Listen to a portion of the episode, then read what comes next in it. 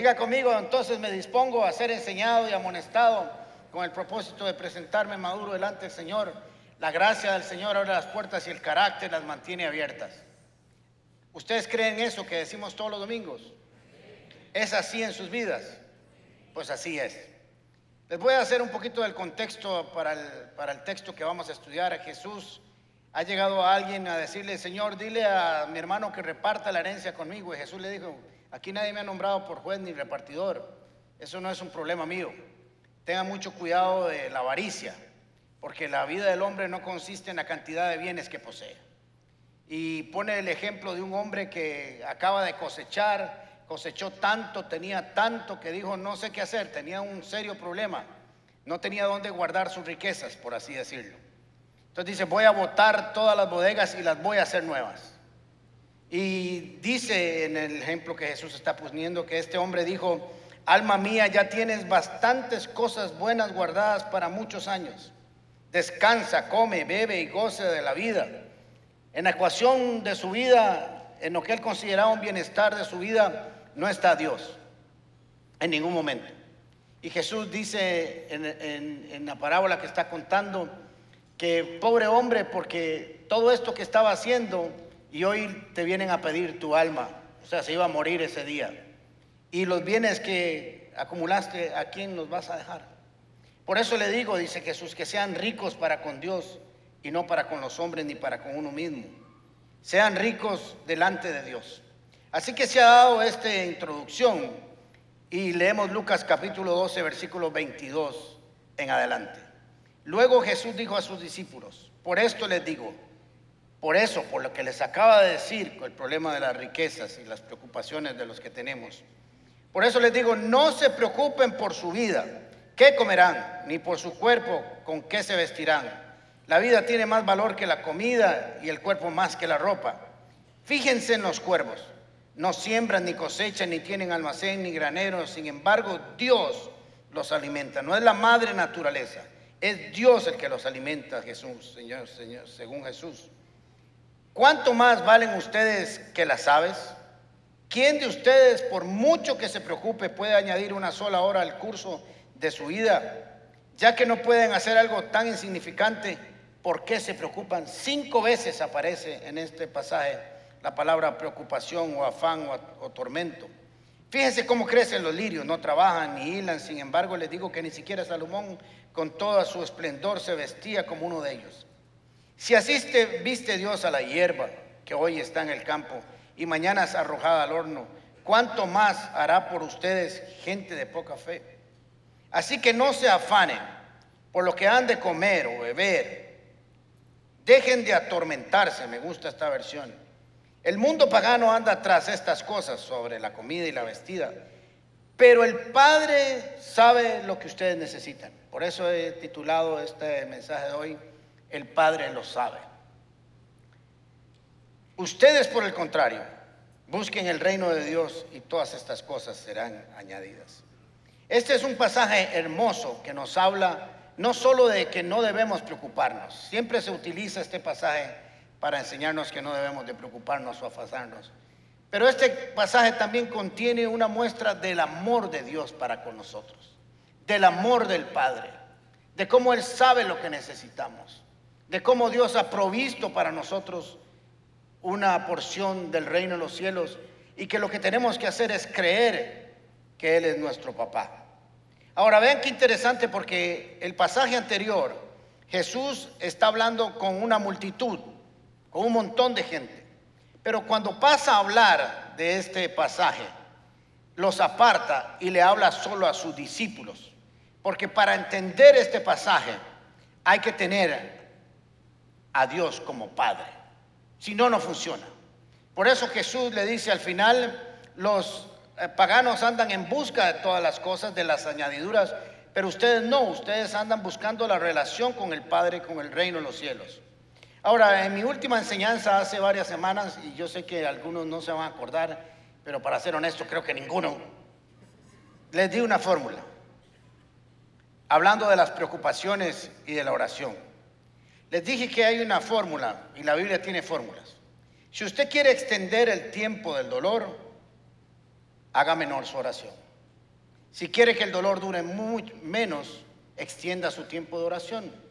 Es inversamente proporcional. Entre más invierto en la oración, menos preocupaciones tengo. Y entre más invierto en la preocupación, menos oración tengo. Así que es importante que nosotros entendamos que la Biblia sí tiene recetas, sí tiene cosas que podemos aplicar, así como Jesús las enseñó. Ahora les voy a enseñar otra también con respecto a esta enseñanza. Entre más y mejor y más abundante tengamos las expectativas de la eternidad y el reino de los cielos, mejor vida y calidad de vida tendremos aquí en la tierra. Y a menor conocimiento y expectativa del reino de los cielos, menor calidad de vida en la tierra. Si sacamos lo eterno y metemos más lo temporal, más difícil nos será vivir aquí.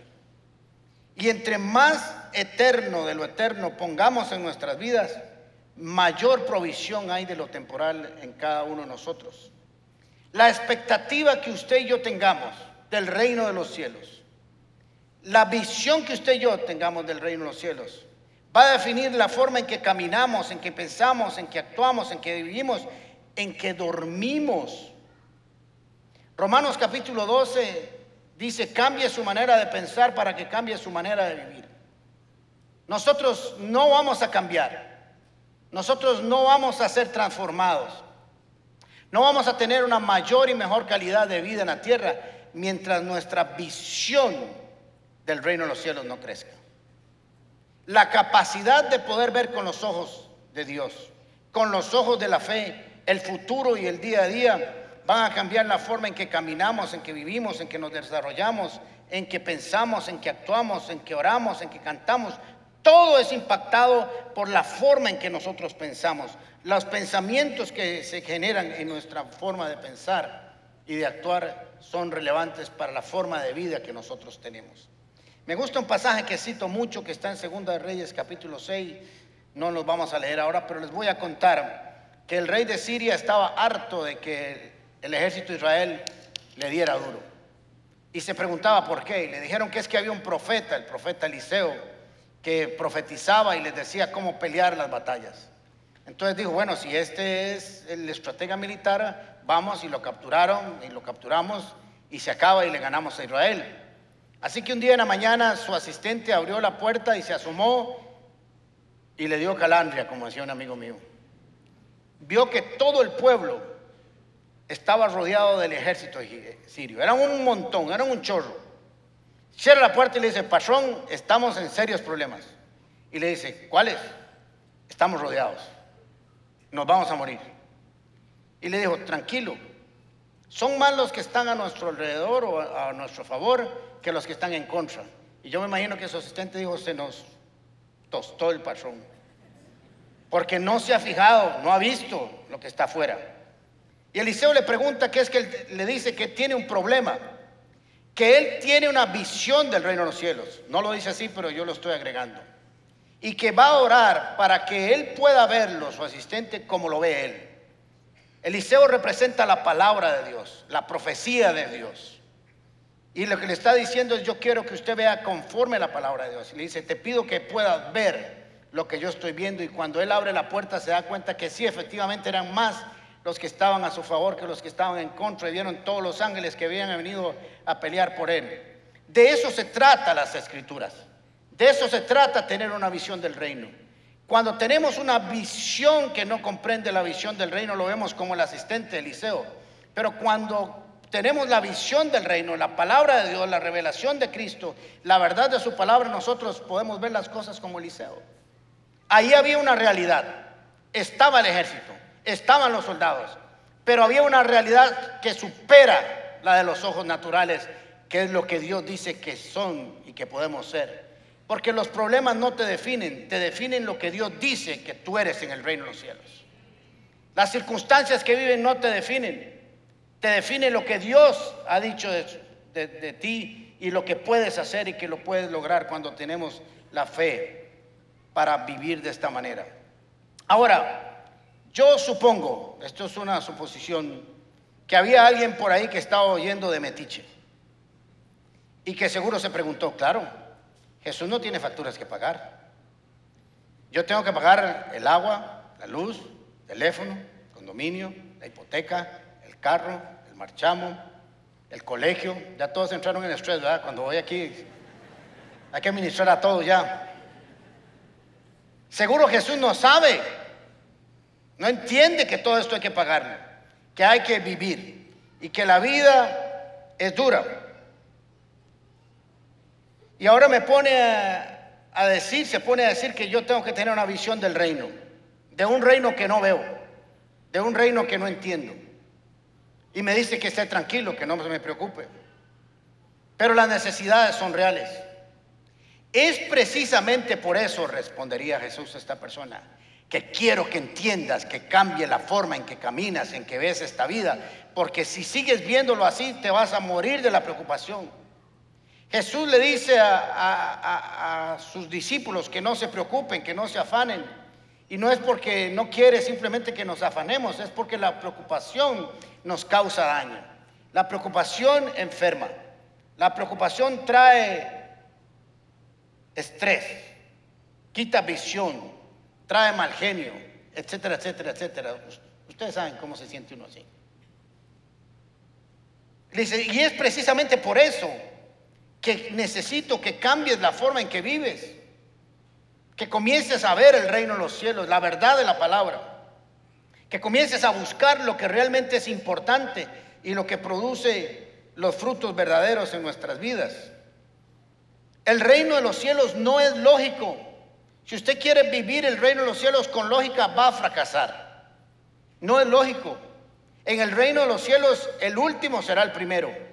El más importante es el que sirve. El que menos se mueve a veces es el que obtiene más.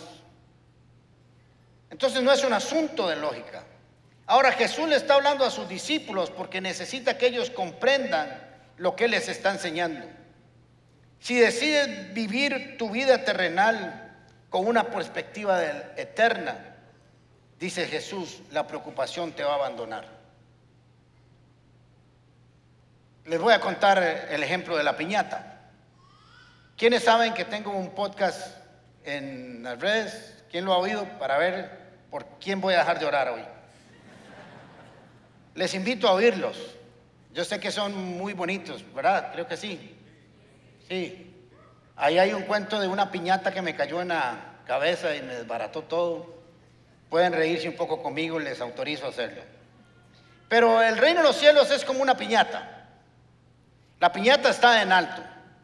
Su contenido está ahí. Y la forma en que cae al suelo es cuando yo la golpeo. Cuando yo le doy duro. Jesús dice, si ustedes golpean el suelo creyendo que porque tienen que caer las cosas ahí, van a caer, no va a llegar nunca.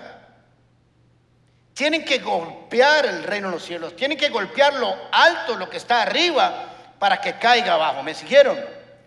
Cuando nosotros seguimos con nuestra mirada puesta aquí abajo, la piñata no se va a abrir, la piñata no va a caer. Y lo que queremos es que haya mucho chocolate y poco maní. No sé por qué le ponen maní si nosotros los niños queremos dulces. Y cuando usted está en la fiesta, todos los adultos están y ningún niño está comiendo maní. Eso es un robo que le hacen a la niñez, que en el edificio que vamos a hacer no hay maní, solo dulce.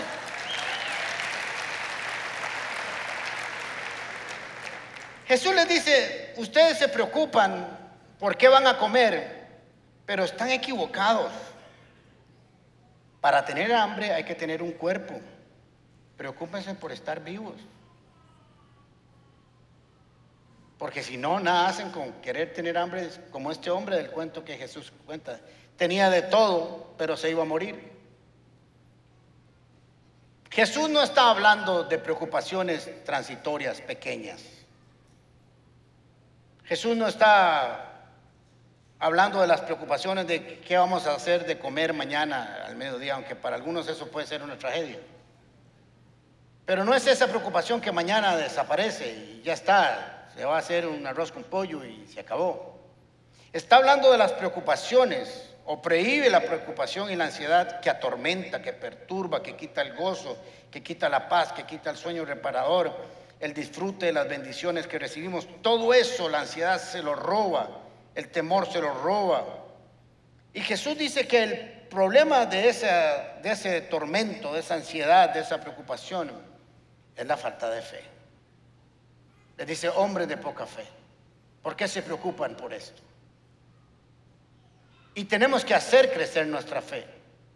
Es imposible que toda esta revelación que Jesús está dándole a sus discípulos funcione y opere sin fe. Sin fe es imposible agradar a Dios. La fe nos permite, recuerden lo que les he enseñado, que la fe no niega la realidad, sino que tiene el poder de transformarla. Jesús no está diciendo, es mentira que ustedes tengan que pagar cuentas, es mentira que tengan que pagar recibos. No, Jesús dice, yo sé que tienen que pagarlas. Precisamente es por esto que les estoy enseñando y trayendo esta revelación. Precisamente porque sé que hay que pagar cuentas, porque sé que hay que comprar comida, porque sé que hay que pagar en el colegio. Yo lo sé. El problema es que ustedes están utilizando los medios equivocados, la dinámica equivocada para suplir sus propias necesidades. Y si de alguna manera algunos lo hacen, lo hacen con preocupación, con angustia, con temor, y no disfrutan de la provisión día a día. Jesús prometió, y quiero que se guarde esto en el corazón, que su Padre Celestial sabe todo aquello que necesitas. ¿Lo crees? Algunos sí, otros no. Pero tenemos que creerlo para que la revelación de esta parábola se haga una realidad. David, el rey David era rey de Israel, tenía vestidos, tenía plata, tenía oro, tenía comida, tenía un ejército que lo protegía, tenía mujeres por todo lado. Y sin embargo él llegó y dijo algo, Jehová es mi pastor, nada me faltará. Él no dijo, porque soy rey y tengo muchas provisiones, no me va a faltar nada. Él sabía dónde tenía que ir. Él sabía la fuente de su provisión. Jehová era su pastor. Y como era su pastor, nada le faltaría. ¿A dónde ponemos nosotros nuestra confianza para la provisión que recibimos día a día? Día a día, cuando Jesús nos enseñó ahora nos dice el pan nuestro de cada día. Cada día trae su propio afán, resolvámoslo de uno a uno, pero sin quitar la vida, la vista del Señor. Ah, el jueves que terminé la enseñanza de los jueves, porque si la hice el jueves era jueves, es revelación más poderosa. Tengo una unción impresionante hoy. Bueno, cuando terminé, me fui ahí a la sillita donde está Efra y se me acerca un muchacho y me dice, pastor, quiero pedirle perdón. Y yo, las tres divinas, ¿qué hice? Entre tanto montón de cosas que hago. Me dice, porque yo vine hace varios meses a pedirle un consejo a usted, iba pasando usted por el pasillo. No me pregunten cosas en el pasillo porque no puedo lubricarlas, tengo que hablar así y seguir. Entonces me dice, estoy pasando una situación económica muy difícil y no me alcanza. Eso fue lo que yo le conté a usted, pastor. Y yo. Y usted me dijo lo siguiente, si no puede pagar y no le alcanza, ¿está diezmando? Y yo le dije, no, no está diezmando. Entonces diezme, igual no le va a alcanzar. Si no le está alcanzando por el resto, pues diezme. Dice, y yo me fui bravo porque dije, qué feliz el pastor recetando esa receta. Y es cierto, por si acaso, si no le alcanza, mejor haga que le alcance en el reino. Dice, pero quiero decirle que meses después no tengo una sola deuda. ¿Por qué? Porque empezó a hacerlo diferente. Comenzó a traer el reino de Dios a su vida y lo puso en práctica. Jesús le dice a sus discípulos, pues, discípulos posiblemente estaban todos con la cara así. Les dice, quiero dibujarles lo que quiero explicarles. Voy a ayudarlos para que entiendan un poco más. Fíjense en los cuervos, no siembran ni cosechan, ni tienen almacén ni graneros, sin embargo Dios los alimenta. ¿Cuánto más valen ustedes que las aves? No sé si usted sabía que Flora o yo, y Flora y yo oramos todos los días a las 6 de la mañana en vivo por diferentes dos, por Instagram y Facebook. Ayer cumplimos tres años de hacerlo de manera continua desde que empezó la pandemia. Y oramos frente a la ventana de, nuestra oficina. Y, todas las mañanas vemos los pajaritos que andan de un lado para otro. Y yo todos los días me sorprendo de decir, abrieron los ojos no tienen despensa, no tienen alacena, no tienen recibos, no tienen nada. Andan felices de un lado para otro, no se preguntan si hoy van a comer. Ellos saben que van a comer. ¿Sí o no?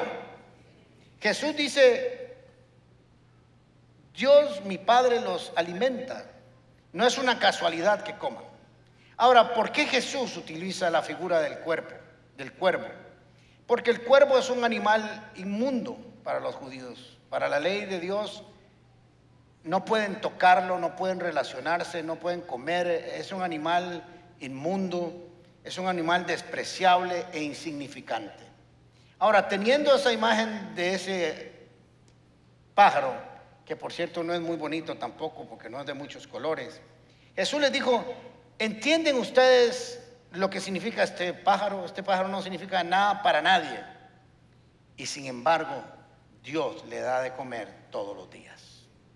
Ahora, si Dios le da de comer todos los días a un cuervo, ¿cómo no le va a dar de comer a usted, que vale mucho más que ese pajarito pequeño? Qué revelación más hermosa del interés que Dios tiene por nosotros como Padre de suplir todas nuestras necesidades.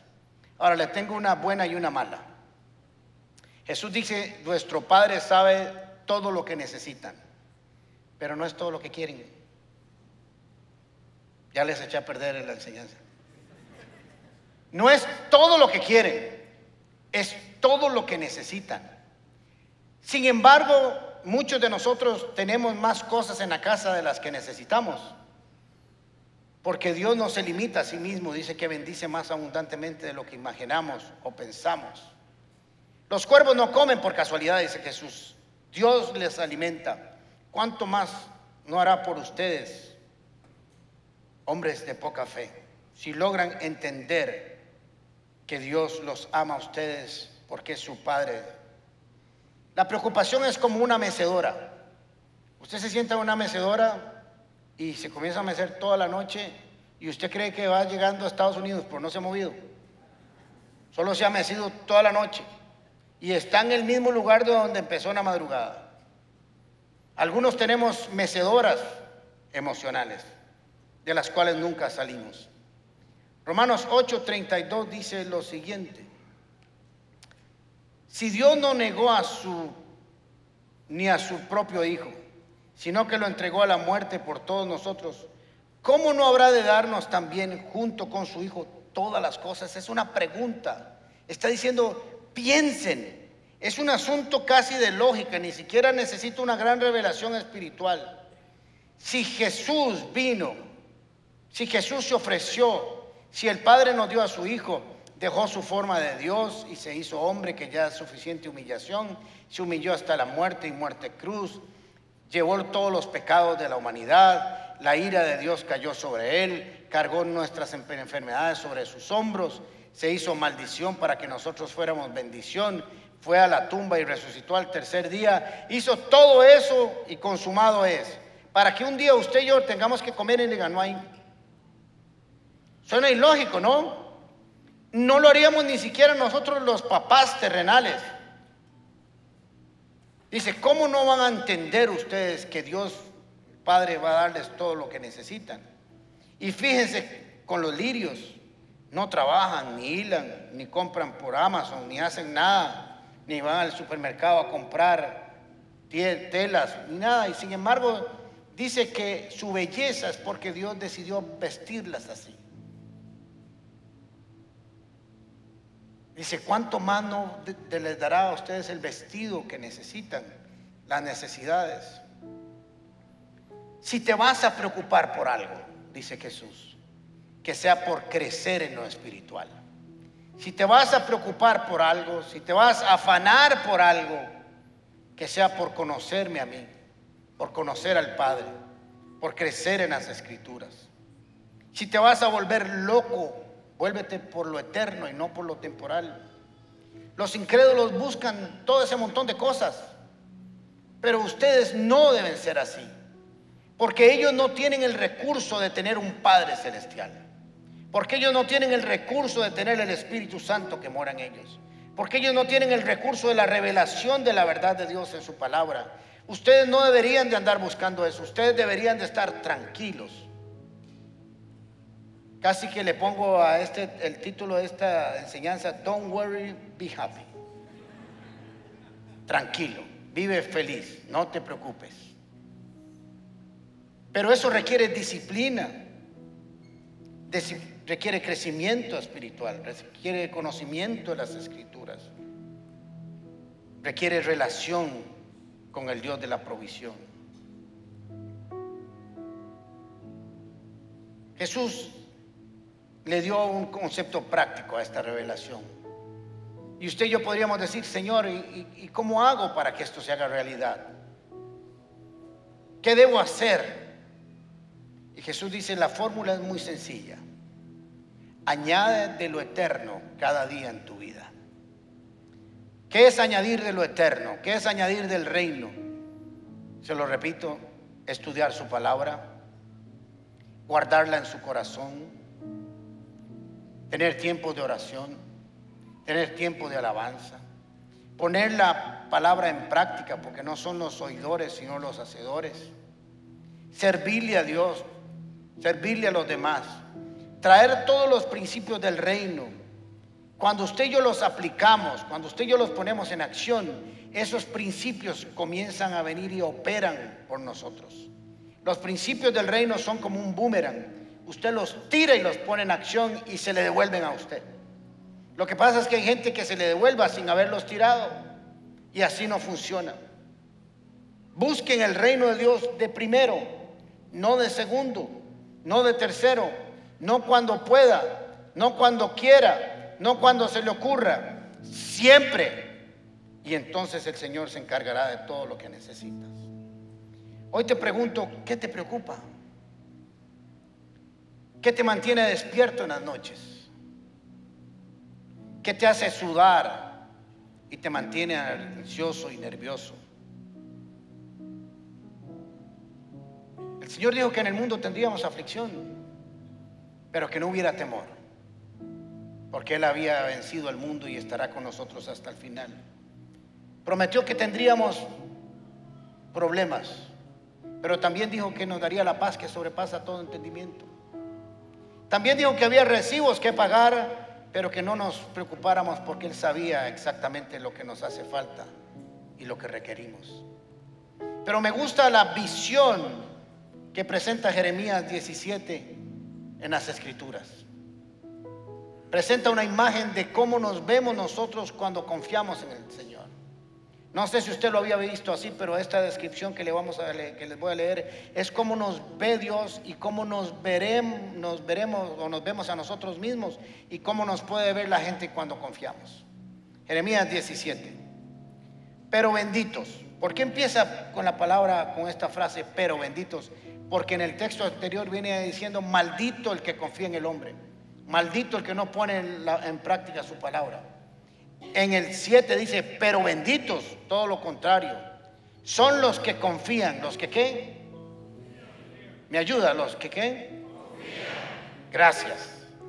En el Señor. Y han hecho que el Señor sea su esperanza y su confianza. Confían en el Señor y esperan en Él. Son como árboles plantados junto a la ribera de un río con raíces que se hunden en las aguas son como un árbol plantado a la orilla del río cuya hoja nunca seca, pues 1960, y leo la versión, esta versión y me ataranto. Raíces profundas en las aguas. A esos árboles, a usted y a mí, porque aquí habla, está hablando de árboles de manera figurativa, pero es de personas. No les afecta el calor ni temen los largos meses de sequía. Sus hojas están siempre verdes y nunca dejan de producir fruto. Ese es usted y ese soy yo. Así nos ve Dios, así deberían vernos todas las personas, que el dólar baja, que el dólar sube, que esto, que lo otro, que... Tranquilo, mis raíces están en aguas profundas y no importa si la sequía es larga, si no llueve por meses, no necesitamos de eso, porque estamos bien plantados en el Señor. Y nuestra hoja nunca cae. Daremos siempre frutos y estaremos siempre hermosos y bellos. Jesús no dijo que vivir en esta tierra fuera fácil. Lo que Jesús enseña en este pasaje es que lo podemos hacer más difícil si lo sacamos de la ecuación. Lo podemos complicar si quitamos lo eterno.